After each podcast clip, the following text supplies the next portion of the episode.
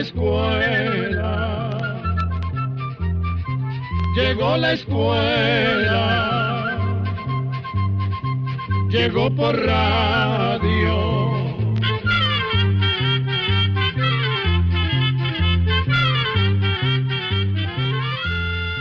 El Instituto Centroamericano de Extensión de la Cultura presenta su programa Oigamos la Respuesta.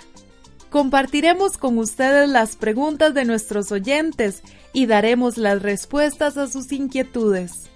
Mándenos sus preguntas al apartado 2948-1000 San José, Costa Rica.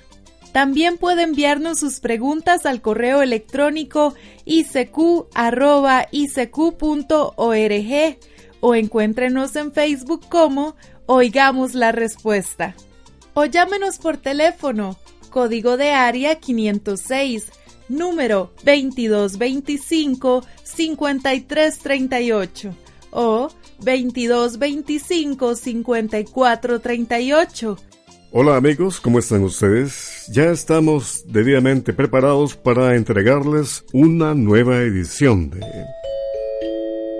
Oigamos la respuesta con el lema Comprender lo comprensible es un derecho humano. Y en el programa de hoy descubra dónde graban los episodios del Chavo del Ocho. Además, ¿conoce usted quién es José Mujica? Hoy le hablaremos de su vida. Y conozca qué puede hacer para combatir los totolates. Esto y más en el programa de hoy. Acompáñenos. Bien, y vamos a iniciar con la primera pregunta de el señor Pedro Javier Dávila, que nos envía su mensaje a nuestro Facebook. Oigamos la respuesta desde Nicaragua y nos comenta. Tengo una pregunta. Las casas donde hacían los programas del Chavo del Ocho, ¿para qué son utilizadas hoy día? Escuchemos la respuesta. Quizás cuando muchos de nosotros éramos niños, o bien todos los niños que nos escuchan y que siguen viendo los episodios del Chavo del Ocho, nos preguntamos dónde quedaba la vecindad del Chavo, quizás con el deseo de visitarla algún día. Vamos a contarle que muchísimos de los episodios del Chavo del Ocho no se grabaron en una vecindad real la vecindad que veíamos en televisión era un set o foro que estaba en los estudios de cine de la empresa Televisa, en la Ciudad de México. Estos foros son grandes espacios como bodegas, donde se recrean distintos escenarios para programas de televisión y para el cine. El patio de la vecindad donde estaban las casas de don Ramón y la casa de doña Florinda fue un escenario construido en el foro número 2 de Televisa. Claro que las cámaras no dejaban ver las luces, los reflectores y demás estructuras que había en el techo del estudio. Ahora bien, este escenario ya no existe. Pero en otros lugares de México se han construido varias réplicas de este famoso set de grabación de los episodios del Chavo del Ocho. Algunos hasta se aprovechan para turismo y las personas tienen la oportunidad de dormir en hoteles parecidos a la vecindad del Chavo. Vamos a compartir ahora la música en el corazón de Centroamérica. De Moisés Canelo, cantautor de Honduras, disfruten Noche de Luna en la Ceiba.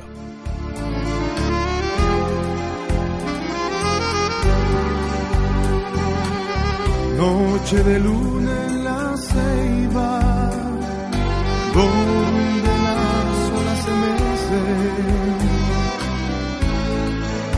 mecen, tranquilas al baile de las hamacas. Veo preciosas ceibeñas, mujeres con cuerpos de diosas, que bailan y gozan al baile de las hamacas. Que ríen, que cantan, que gozan, que sueñan con perlas del sol y que bañan con brisa sus cuerpos, sus cuerpos dorados de sol. noche de luna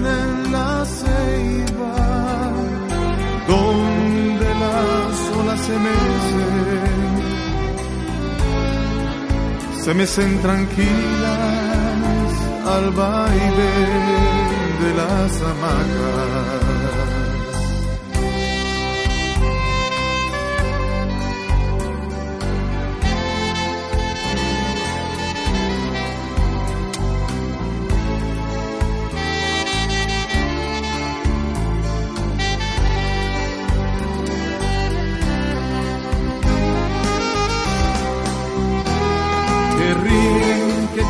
Cantan, que gozan, que sueñan con perlas de sol y que bañan con brisa sus cuerpos, sus cuerpos dorados de sol.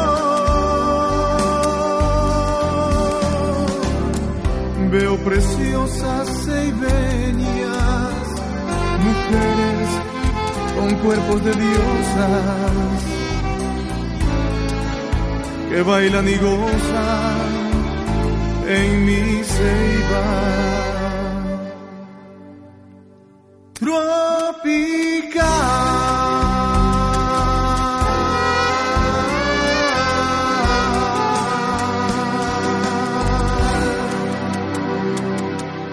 Y bien amigos, luego de la pausa musical vamos a continuar con las preguntas de nuestros oyentes. Y la siguiente es del señor Marlon Ayala Ayala. Nos ha enviado un mensaje a nuestro Facebook desde Chinandega, Nicaragua. Y nos dice, ¿de dónde proviene la fuerza y la energía de cada cuerpo humano? Porque hay personas pequeñas y delgadas que tienen más fuerza que personas más grandes. Escuchemos la respuesta.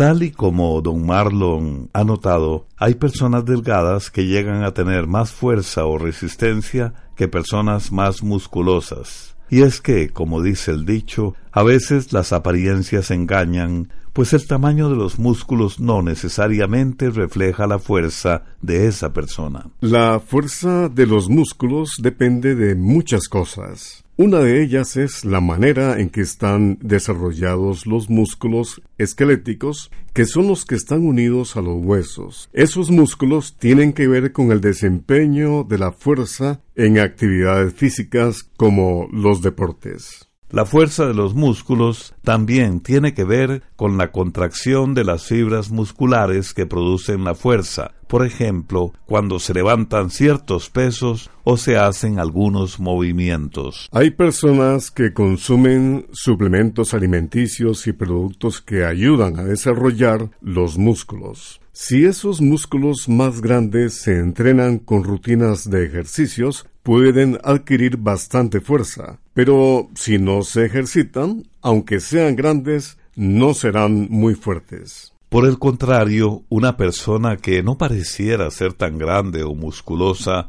puede tener una mayor fortaleza en sus fibras musculares y en sus músculos en general, llegando a tener más fuerza y resistencia física que otras personas. Además, la resistencia muscular también tiene que ver con el entrenamiento constante, hasta con la herencia de los padres y, por supuesto, con la alimentación. Pues resulta que al hacer ejercicio el cuerpo ocupa mucha energía para responder de la mejor manera. Esa energía la obtiene a través de los alimentos y bebidas que consumimos día a día. Por eso es tan importante tener una buena alimentación. Comprender lo comprensible es un derecho humano. El señor Cruz Ramón García Martínez nos escribe desde León, Nicaragua, y nos pregunta lo siguiente. ¿Quién es el presidente o expresidente José Mujica? ¿Por qué tanto se ha hablado de él? En la actualidad, ¿a qué se dedica? ¿Qué opina él de la juventud y de los gastos militares? Oigamos la respuesta. José Mujica fue presidente de Uruguay de 2010 a 2015. Durante esos años se hizo conocido en todo el mundo no solo por su forma de gobernar, sino por su humildad y por su forma de ver la vida. Conozcamos quién es este personaje tan especial. José Mujica nació en 1935 en Montevideo, capital de Uruguay. Empezó a participar en política a los 21 años de edad como dirigente de la juventud del Partido Nacional. Con el tiempo, Mujica llegó a participar en movimientos guerrilleros, actividad que puso su vida en peligro en varias oportunidades. Además, esas actividades hicieron que José Mujica pasara casi 15 años de su vida en prisión. Recuperó la libertad gracias a una amnistía o perdón que se decretó en Uruguay en el año 1985. Mujica continuó en la política y en el año 1995 fue elegido como diputado, luego senador y en 2005 fue ministro de Ganadería y Agricultura de Uruguay. Gracias a su buen desempeño y su trabajo por los más necesitados, Mujica se postuló en el año 2009 para presidente y ganó en la segunda vuelta de las elecciones.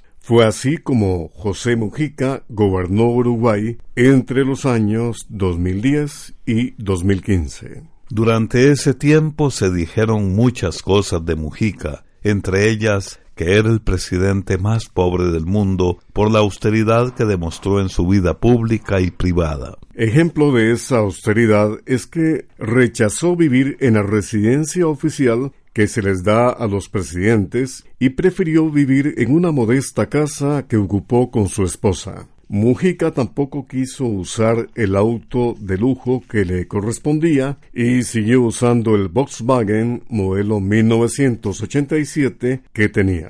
Otra cosa fuera de lo común en un presidente es que parte de su sueldo José Mujica lo donaba a obras de bien social. Con su característica forma de hablar natural y directa, explicaba que a él le bastaba con tener las cosas necesarias para vivir. Cuando terminó su gobierno fue elegido como senador, cargo al que renunció en agosto del año 2018. En la actualidad, don José se dedica a cuidar su finca y se mantiene alejado de la política.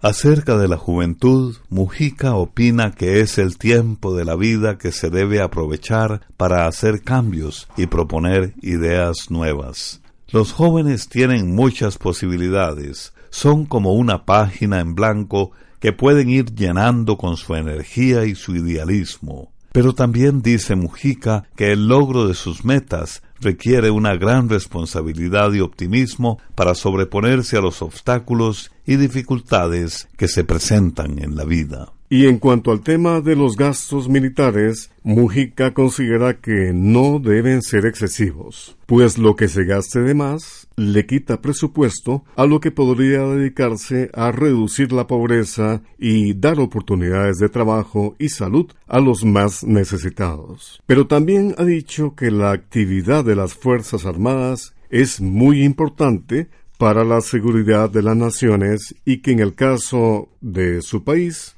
los salarios y beneficios de jubilación de algunos miembros de los cuerpos militares son insuficientes o injustos. Se han publicado varios libros sobre la vida y pensamiento de José Mujica, un hombre realmente especial y fuera de lo común, cuyas experiencias le permitieron convertirse en uno de los mejores presidentes de la historia del Uruguay.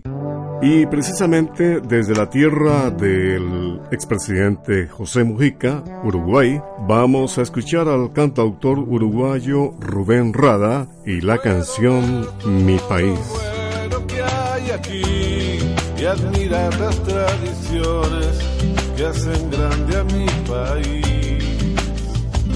Como uruguayo quiero ser parte de ti, recorrer todas tus playas, tus costumbres, tu perfil.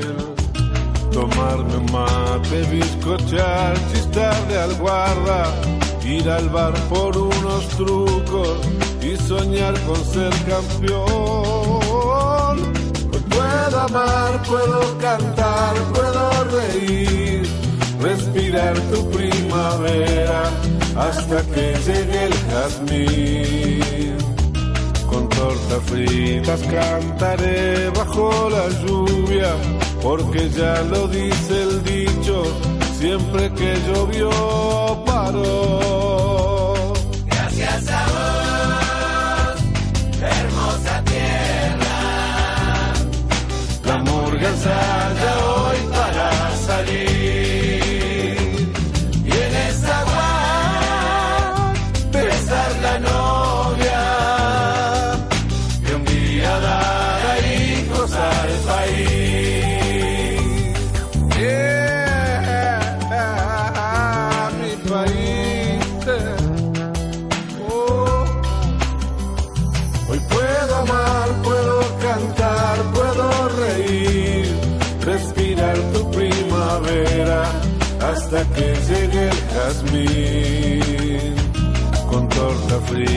cantaré bajo la lluvia, porque ya lo dice el dicho, siempre que llovió paró.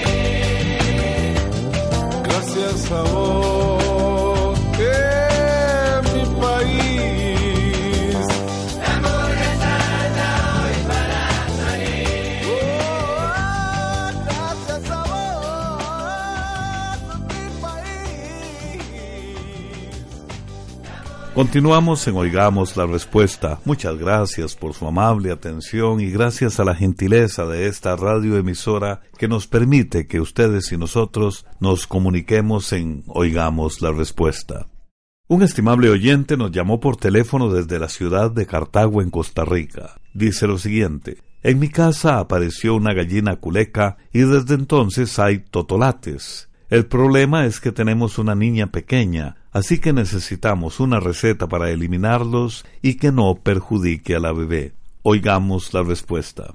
Los totolates o piojillos son unos parásitos que se alimentan de la sangre de las gallinas y pueden convertirse en una verdadera plaga. Los totolates se reproducen con gran facilidad, sobre todo cuando el clima es caluroso y húmedo. Generalmente se encuentran en gallineros, pero también pueden vivir en lugares oscuros y secos donde hay mucho polvo. Algunas personas logran eliminar los totolates con insecticidas como los que se usan para combatir las garrapatas, pero esto no es aconsejable si hay otros animales y personas cerca, ya que podrían intoxicarse. Lo que le aconsejamos hacer para tratar de eliminar esta plaga es regar cal en el piso del gallinero y cambiar las camas o nidos. Después puede poner hojas de tabaco, nim o de maero negro en los nuevos nidos de las gallinas, pues dicen que estas plantas sirven para combatir esta plaga.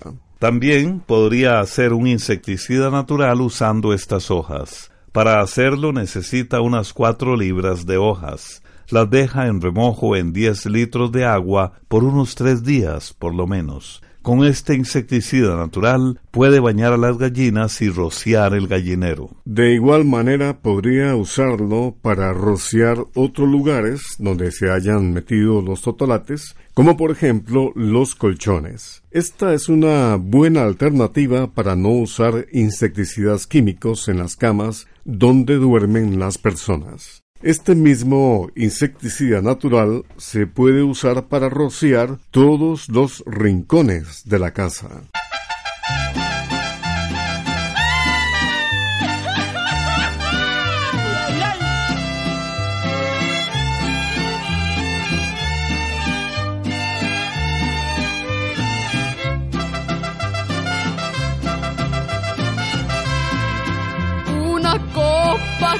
Vino y veneno, por error criminal del destino, con los ojos vendados me vieron dos que siempre se dieron cariño, solo así encontrarían el remedio que les diera la paz y el olvido.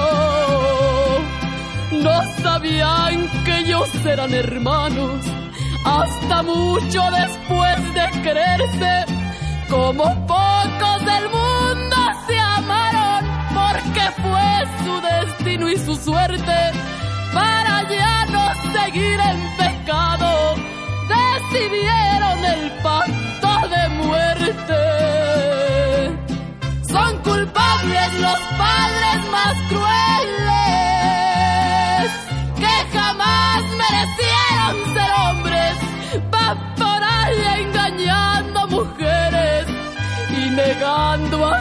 hijos el nombre. Yo no entiendo por qué no se mueren antes que hagan maldad y traiciones.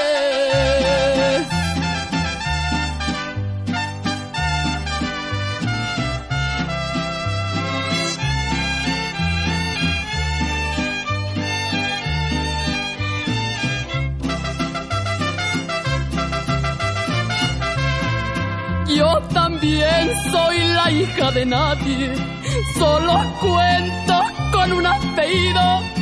Tengo que agradecerle a mi madre, a mi padre ni lo he conocido.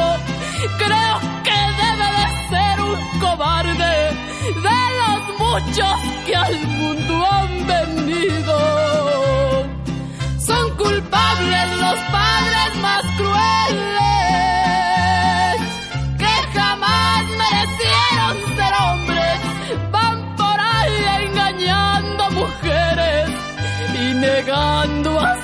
Yo no entiendo por qué mueren antes que hagan maldad y traiciones. Hemos compartido una nueva edición de Oigamos la Respuesta. Para terminar, les presentamos la lectura de un artículo del almanaque Escuela para Todos de la edición 2005 que se titula El centro de la Tierra.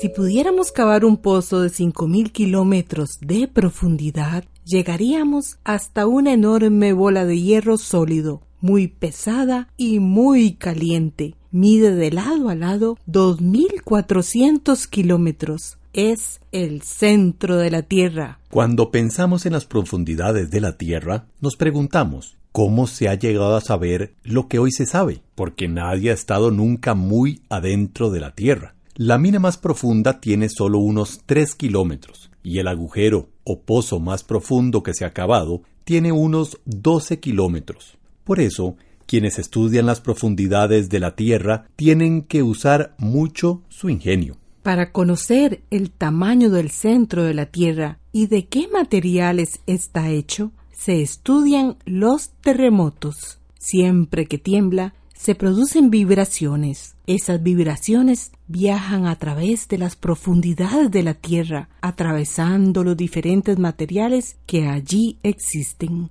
Esas vibraciones viajan más rápido cuando atraviesan las rocas que cuando atraviesan la arena. Midiendo el tiempo que tardan en atravesar la Tierra de un lado a otro, se puede calcular qué materiales hay dentro. Así, se han ido haciendo mapas de la parte de adentro del planeta y se ha podido descubrir que el centro de la Tierra es una enorme bola de hierro sólido y muy caliente. Alrededor de esa enorme bola sólida se mueve lentamente una masa de hierro derretido. Ese continuo movimiento del hierro líquido produce electricidad. Hace mucho se sabe que alrededor de la electricidad siempre hay fuerzas de atracción como las que tienen los imanes. Lo podemos ver cuando nos frotamos una regla plástica en el pelo. La electricidad que se forma permite levantar con la regla pedacitos de papel. A esas fuerzas que se encuentran en la electricidad se les llama campos magnéticos. La electricidad que produce el hierro líquido del centro de la Tierra también forma campos magnéticos. La electricidad y los campos magnéticos que se forman dentro de la Tierra la convierten en un enorme imán. Todo imán tiene dos polos, uno negativo y otro positivo. La Tierra también tiene un polo negativo y uno positivo. Están aproximadamente en el polo norte y el polo sur. La aguja de una brújula se mueve al ser atraída por ese imán de la Tierra. Pero en los últimos años se ha visto que algo extraño sucede con esos polos magnéticos de la Tierra. Hay lugares del mundo donde el campo magnético es más débil. Por ejemplo, en ciertas zonas frente a las costas de Brasil, las brújulas no funcionan bien. Se piensa que eso sucede porque los polos están cambiando de posición. El polo positivo podrá estar alguna vez donde ahora se encuentra el polo negativo. Parece que han cambiado de lugar varias veces desde la formación de nuestro planeta. Se cree que la última vez que los polos cambiaron fue hace unos 780 mil años. Para estudiar los cambios que se han producido en los polos de la Tierra, se estudian algunas rocas del fondo del mar. Allí en el fondo hay unas enormes grietas por donde sale lava, que es como un atol espeso y muy caliente. La lava cuando brota es líquida y conforme sale se enfría por el agua del mar, se hace sólida y va formando rocas. Las partículas de hierro que están en la lava apuntan hacia el norte como miles de pequeñísimas brújulas. Al enfriarse la lava, quedan congeladas en esa posición. Pero se ha visto que al comparar las rocas de épocas antiguas con las rocas más nuevas, algunas de ellas no tienen las partículas de hierro orientadas en la misma dirección. La mejor explicación que han encontrado para eso es que el campo magnético ha cambiado muchas veces en la historia de la Tierra. Este planeta en que vivimos está muy activo, cambia y se transforma con el paso del tiempo. Podríamos pensar que un cambio tan grande como el de los polos podría causar grandes daños, pero como será muy lento, los seres vivos podrán adaptarse. Así que no hay nada que temer si alguna vez las brújulas dejan de señalar el norte para empezar a señalar hacia el sur. Programa de Control 01 y así llegamos al final del programa del día de hoy. Los esperamos mañana en este su programa Oigamos la Respuesta. Mándenos sus preguntas al apartado 2948-1000 San José, Costa Rica. También puede enviarnos sus preguntas al correo electrónico isq.org o encuéntrenos en Facebook como Oigamos la Respuesta o llámenos por teléfono, código de área 506, número 2225-5338 o 2225-5438. Recuerde que comprender lo comprensible es un derecho humano.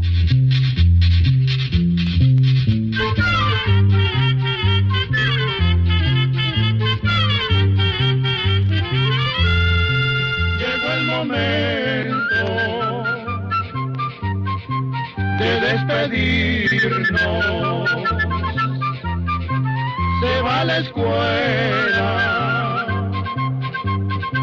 se va cantando